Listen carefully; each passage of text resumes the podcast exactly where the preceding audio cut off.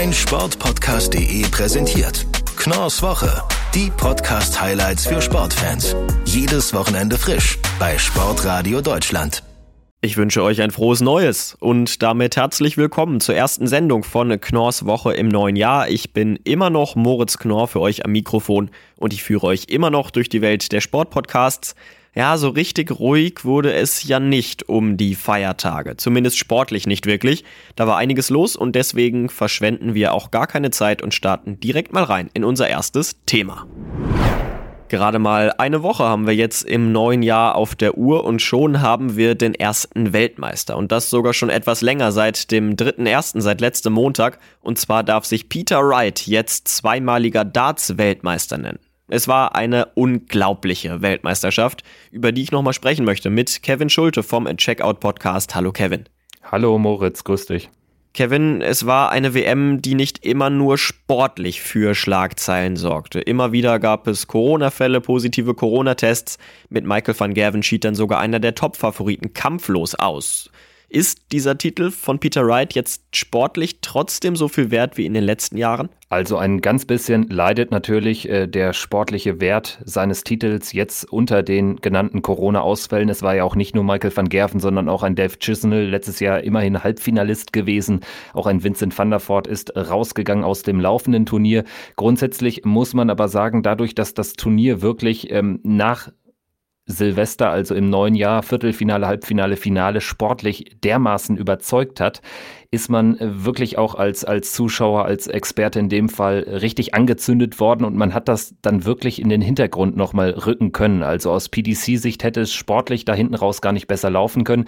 Dementsprechend ähm, ist dann auch der sportliche Wert deutlich gestiegen. Natürlich bleibt aber diese offene Frage, was wäre, wenn Michael van Gerven bis zum Ende im Turnier geblieben wäre. Er hätte mit Chris Doby auch keinen schlechten äh, Drittrundengegner gehabt, aber mutmaßlich wäre er da schon durchgekommen und es hätte dann eben ein mögliches Halbfinale gegen Peter Wright schlussendlich geben können. Ich hätte es jedenfalls gerne gesehen natürlich. Dazu kam es dann ja nicht. Michael van Gerven schied, wie gesagt, aus, weil er sich freiwillig nach seinem positiven Corona-Test meldete.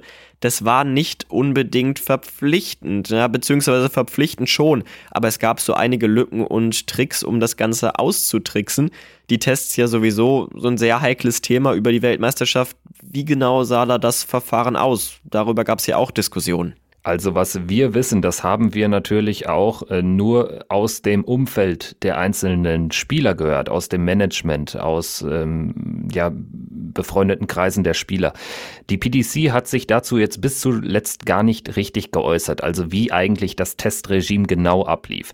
Klar ist, dass die äh, Spieler sich selbst testen mussten. Also, dass es keine irgendwie äh, extra eingerichtete, zertifizierte Teststation im Alexandra Palace gab. Das finde ich äh, schon ziemlich krass in Anbetracht der Tatsache, dass natürlich auch ähm, die, die Omikron-Variante gerade in London richtig durchgeschlagen hatte. Und äh, dementsprechend ähm, bot dieses Testregime natürlich erhebliche Lücken, denn das hat Michael van Gerven in seinem viel zitierten Interview in den niederländischen Medien auch ähm, angesprochen. Theoretisch hätte er bescheißen können. Es gab auch Gerüchte, Gerüchte, wonach Spieler eben da ein positives Schnelltest, Selbsttestergebnis äh, bekommen haben und dann trotzdem auf die Bühne äh, gegangen sind. Das sind aber alles unbestätigte Gerüchte. Auf jeden Fall wissen wir von Michael van Gerven, ähm, haben wir es dann letztendlich bestätigt bekommen, wie der Ablauf war. Vorher hatten wir das auch schon äh, so berichtet, weil wir das dann auch schon von mehreren Quellen gehört haben. Aber äh, schlussendlich ähm, war dann erst äh, die Aussage von Michael van Gerven wirklich, ähm, hat das Ganze wasserdicht gemacht und man muss schlussendlich auch sagen, es ist fast schon gut, dass Michael van Gerven einer derjenigen ist, äh, der ähm, von diesem positiven Selbsttest betroffen war. Denn ähm, die PDC-Spieler äußern sich ja in der Regel auch nicht, weil natürlich die PDC ist eine Firma, kein Verband. Ähm, da drohen dann schon äh, deutliche Strafen. Und ähm, da muss man sagen, van Gerven hat sich hier ähm, Gott sei Dank dann an die Öffentlichkeit gewandt. Du hast es gerade schon angesprochen, die Omikron-Variante in London, sie grassiert. Trotzdem wurde ja im Gegensatz zum Vorjahr vor Fans gespielt. Der Ellipelli war voll. Wie hast du die Stimmung denn wahrgenommen? Ich persönlich fand, dass wir durchaus eine andere Stimmung erlebt haben, als das bei den letzten Weltmeisterschaften der Fall war. Es war fast schon extrem nationalistisch in der ein oder anderen Partie oder Session. Also man hat gemerkt, dass nicht nur keine Deutschen da waren, keine Niederländer. Man muss dazu sagen, fast ein Drittel der Tickets aktuell in den vergangenen Jahren vor Corona wurden ähm, an Deutsche verkauft. Also die äh, WM, die Darts-WM ist extrem beliebt hierzulande. Es reisen sehr viele dann nach London. Dieses Jahr waren ja nicht mal nur keine Festlandeuropäer da, sondern auch ähm, fast keine Schotten, keine Waliser. Man hatte auch da das Gefühl, es sind eigentlich nur Briten da, nur, nur Engländer, Entschuldigung, äh, die dann dementsprechend auch in englisch-schottischen oder englisch-walisischen Duellen klar äh, pro England waren, sodass selbst ein Peter Wright, ein Gary Anderson zeitweise ausgebuht wurden in entscheidenden Situationen. Und das ist genau das, was wir schon seit Jahren kritisieren im Dartsport. Im Übrigen ist es äh, in Deutschland so bei European Tour Events, dass da natürlich dann auch 99 90 Prozent der Zuschauer Deutsche sind und die sich auch gerne einen rauspicken, erst recht dann, wenn es gegen ein, äh, wenn, wenn ein deutscher Spieler mit von der Partie ist. Dementsprechend ähm, waren es European Tour Verhältnisse im Ellipelli, so würde ich das beschreiben. Also das hat mir auch nicht gut gefallen. Gervin Price, der Weltmeister von 2021 von vor einem Jahr, der sorgte dann auch mit einigen Aussagen für Aufsehen. Er meinte, man solle die WM in anderen Ländern austragen. In Schottland, in Wales, rausgehen aus England rührt seine Aussage dann vielleicht auch aus dieser Stimmung, vor allen Dingen, weil Price ja auch jemand ist, der dann deutlich häufiger als andere Spieler mal sein Fett wegbekommt? Einzig und allein daher. Also Gervin Price hat es generell schon schwer und jetzt war es nochmal on top, äh, dass die Problematik, dass er auch wirklich gar keine Fans im, im Publikum hatte. Also ähm, sonst äh, vermischt sich das ja zumindest noch mal ein bisschen, aber diesmal war es äh, ganz extrem. Dann hat er gegen einen Engländer, gegen Michael Smith, den Bully Boy gespielt im Viertelfinale, ist dort extrem ausgebuht worden und hat ja da auch dann äh, zwischenzeitlich ähm, ein, ein Fan äh, aus der Arena werfen lassen. Also man muss schlussendlich aber auch sagen, Gervin Price ist natürlich einer, dem man eigentlich das Handy wegnehmen sollte, wenn er verloren hat, wenn er ausgeschieden ist, weil da kommt dann in der Instagram Story häufig jetzt äh, ja etwas recht substanzloses daher. Er hat ja dann auch da Cheats geschrieben, also sinngemäß Betrüger und danach dann eben diesen Vorschlag, der aber sicherlich in die ähm, ja in die Realität nicht zu umsetzen, nicht umsetzbar ist. Sportlich war es trotzdem eine WM, die begeistert hat und weiter geht's dann ja schon Ende Januar, dann steht das erste Major des Jahres an die Masters in Milton Keynes. Hoffentlich dann mit weniger Diskussionsstoff und auch in der Zwischenzeit bekommt ihr natürlich alle News rund um Darts bei Checkout. Kevin, ich danke dir, dass du bei mir warst. Vielen Dank, Moritz richten wir unseren Blick nach Italien in die Serie A. Da gab es nämlich in der letzten Woche die Nachricht, dass Inter Mailand kurz vor einer Übernahme durch den saudischen Staatsfonds steht. Was dahinter steckt und was das bedeuten würde, das bespreche ich mit David von Calcio, dem Serie A Podcast. Ich grüße dich. Ciao Moritz, danke für die Einladung. Die Schlagzeile klingt jetzt erstmal alles andere als positiv für die alteingesessenen und traditionellen Fußballfans. Was bedeutet das, was wir bisher gehört haben? Was steckt dahinter? Es ist ja äh, im modernen Fußball nichts Neues, dass Vereine nach Investoren suchen. Ähm, Meistens, weil sie auch über Jahre vielleicht falsch gewirtschaftet haben und sich dann erhoffen, mit einem Investor eben schnell aus solchen Krisen rauszukommen und wieder ganz oben mit angreifen zu können. Nichts anderes ist es ja bei äh, Inter Mailand auch. Da ist ja vor einigen Jahren die äh, Sunning Holdings Group eingestiegen aus China und ähm, hat Inter so ein bisschen natürlich mit viel Geld äh, aus dem Loch geholt und jetzt äh, zum italienischen Meister gemacht, ne? Wie weit ist denn dieses Interesse jetzt schon? Können wir bereits von konkreten Plänen sprechen? Also von dem, was man hört, äh, die International Business Times hat darüber jetzt auch berichtet, steht das wohl ziemlich kurz äh, bevor. Bedeutet, wir können uns so langsam vielleicht äh, darauf einstellen, dass das, äh, dass dieser Deal demnächst auch äh, offiziell verkündet wird. Liegt daran, dass die äh, Sunning Holdings Group sich so ein bisschen rausziehen möchte. Ähm, sieht man ja gerade im europäischen Fußball besonders, dass äh, chinesische Investoren ähm, sich da so ein bisschen distanzieren, weil sie merken, dass sie sehr viel Geld in etwas investiert haben, wo wenig bei rumkommt. Und die suchen jetzt schon länger nach einem finanzstarken Partner, um eben Anteile von äh, die sie von Inter gekauft haben, wieder loszuwerden. Und äh, da kommt dann eben die PIF, die Public Investment Fonds von äh, aus Saudi-Arabien, unter der Führung vom Kronprinzen Mohammed bin Salman ins Spiel. Äh, vor einigen Wochen beziehungsweise vor einigen Monaten haben sie ja schon äh, ja Newcastle United gekauft aus der Premier League Und jetzt ähm, soll Inter Mailand wohl folgen, nicht komplett, aber ein großes Investment eben in den Verein. Und äh, das ist für Inter, die in finanziellen äh, ja, mit finanziellen Problemen gerade zu kämpfen haben, vielleicht der Lichtblick am Horizont.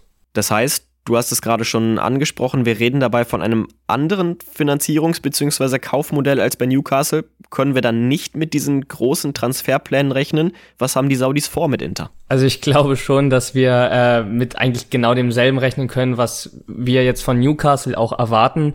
Große Transfers. Ähm, ich denke, ein Verein wie Inter Mailand wird sogar noch leichter haben ähm, europäische Topspieler zu verpflichten, wenn dann natürlich auch das nötige Kleingeld dahinter steht.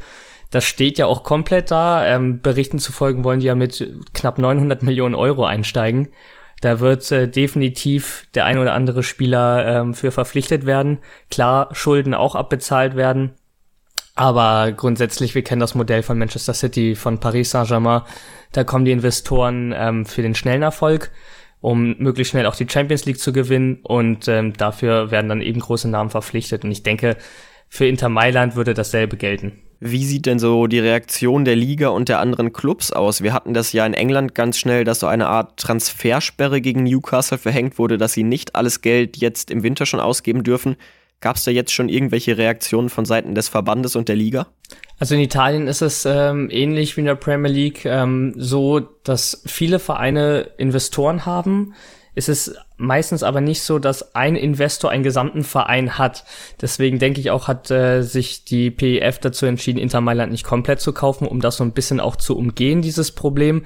Ähm, ich würde vermuten, dass man in Italien schon versuchen wird, Inter auch ein bisschen einzuschränken, was diese finanzielle Kraft angeht, einfach um diese, ja, um den Wettbewerb ähm, aufrechtzuerhalten und irgendwo ein bisschen fair zu halten, was halt komplett schwierig ist.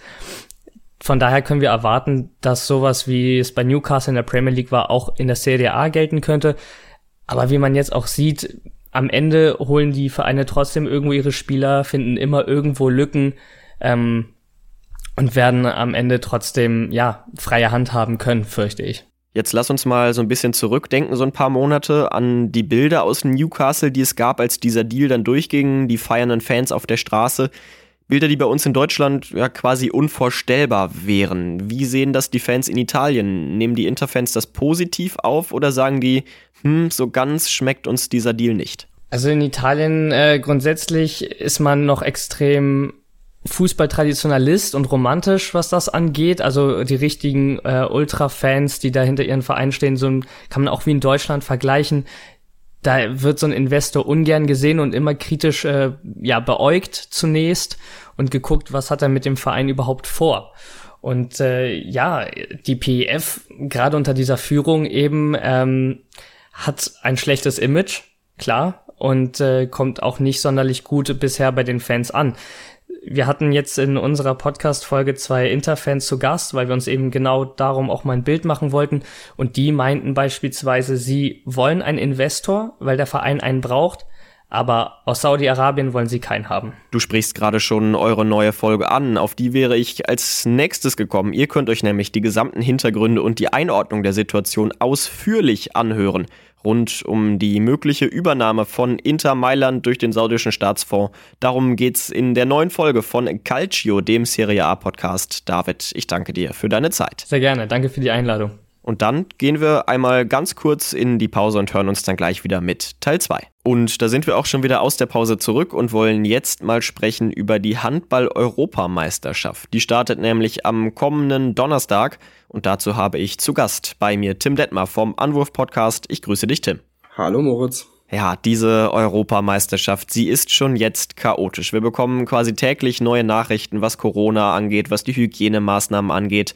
Da ändert sich quasi ständig was. Wie sieht's denn gerade jetzt aus? Wie sind da die Vorgaben?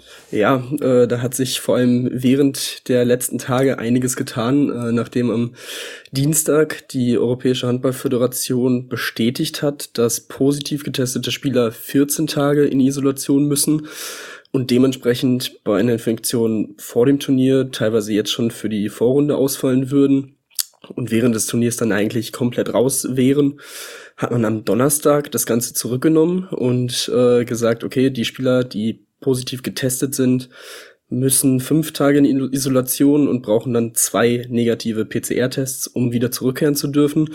Das entspannt die Sache ein wenig. Ähm, ja, nichtsdestotrotz ist die Situation aktuell sehr chaotisch und ja, alles andere als eine gute Vorbereitung für eigentlich fast alle Nationen vor dieser Europameisterschaft. Wie sieht das aus mit dem Impfstatus der Spieler? Was gilt da? 2G, 2G plus, 3G, wie sieht's da aus? Genau, das Turnier ist ein komplettes 2G-Turnier. Ähm, dementsprechend dürfen nur genesene oder geimpfte Spieler mitspielen und daran teilnehmen. Und ähm, ja, das ist eigentlich auch alles in allem so akzeptiert worden äh, von, von allen Verantwortlichen und äh, von den meisten Spielern. Ähm, und genau, das, das gilt für, für diese Europameisterschaft. Du sagst es von den meisten Spielern, aber nicht von allen Spielern.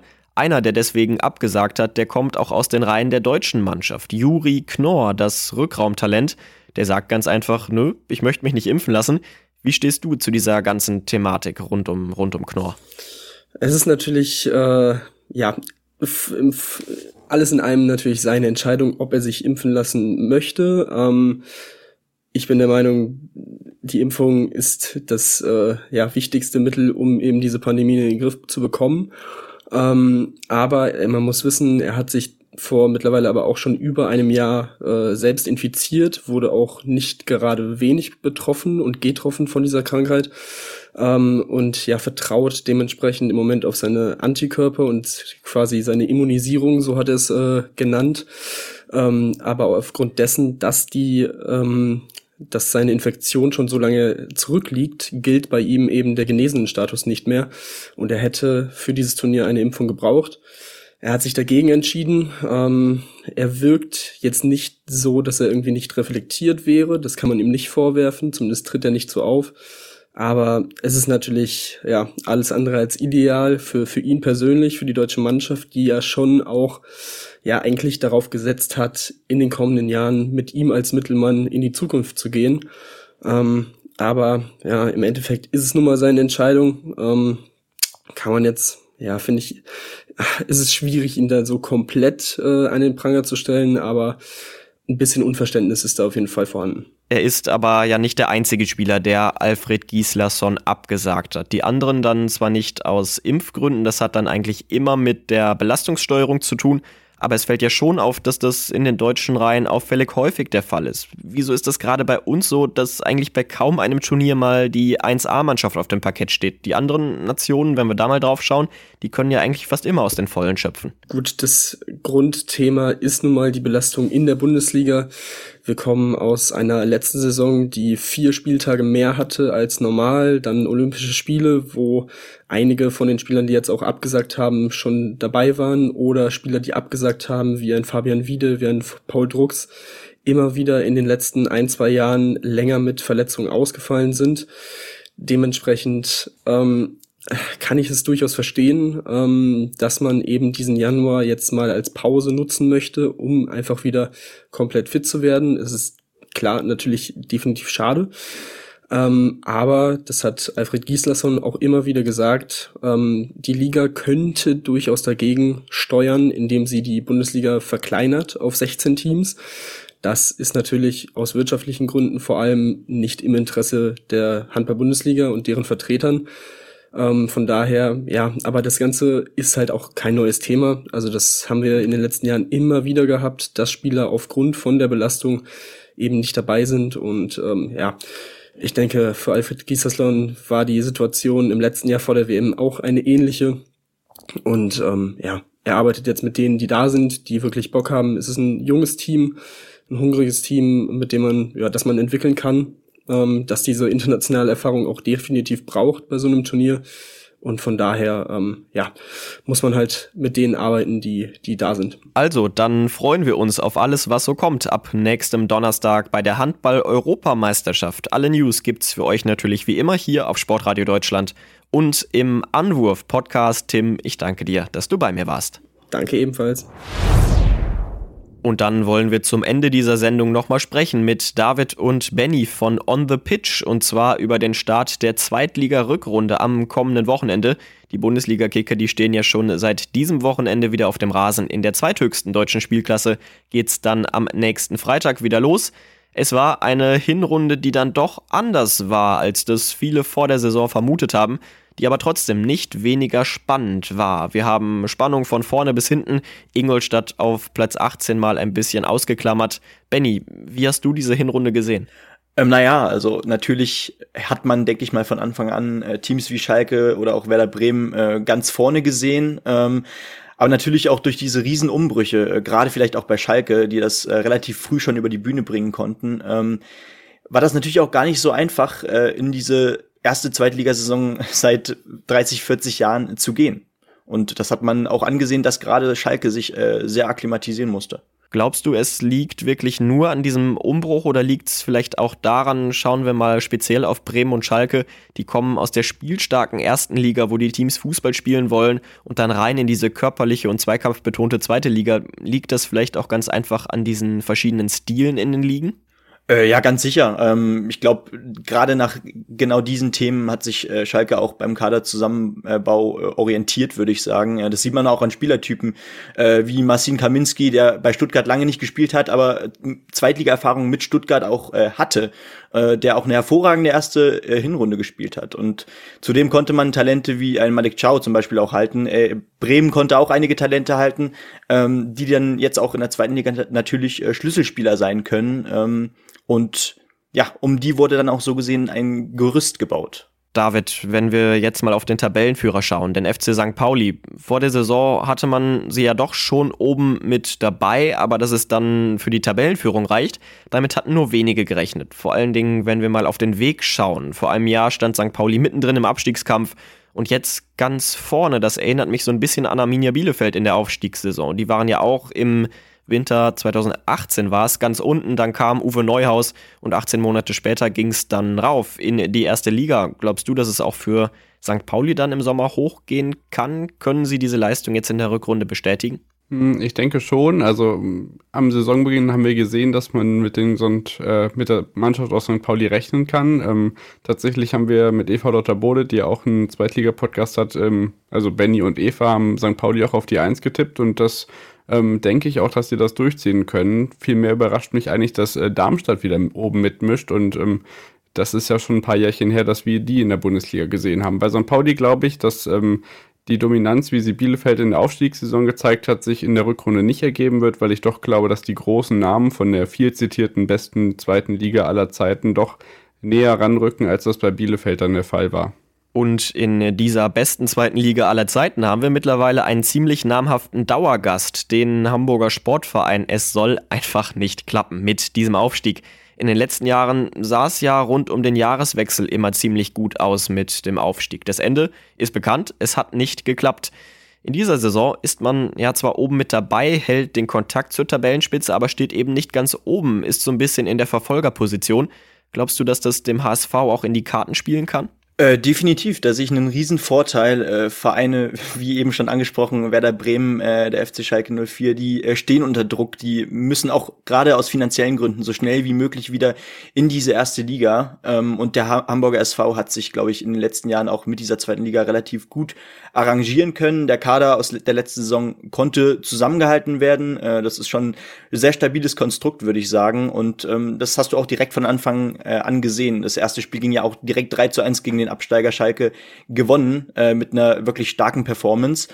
Und ich denke definitiv, dass der HSV ähm, auch bis zum Ende äh, mit oben dabei sein wird und in den Top 5. Könnte ich mir sehr gut vorstellen. Jetzt haben wir ja vor der Saison mit Hansa Rostock und Dynamo Dresden zwei Aufsteiger dazu bekommen, die ja vor allen Dingen durch ihre Fankultur gepusht werden, die angestachelt werden. Die aktuelle Situation sieht so aus: erneut Geisterspiele, fehlende Unterstützung. Geraten die beiden Clubs jetzt deshalb vielleicht nochmal unten rein?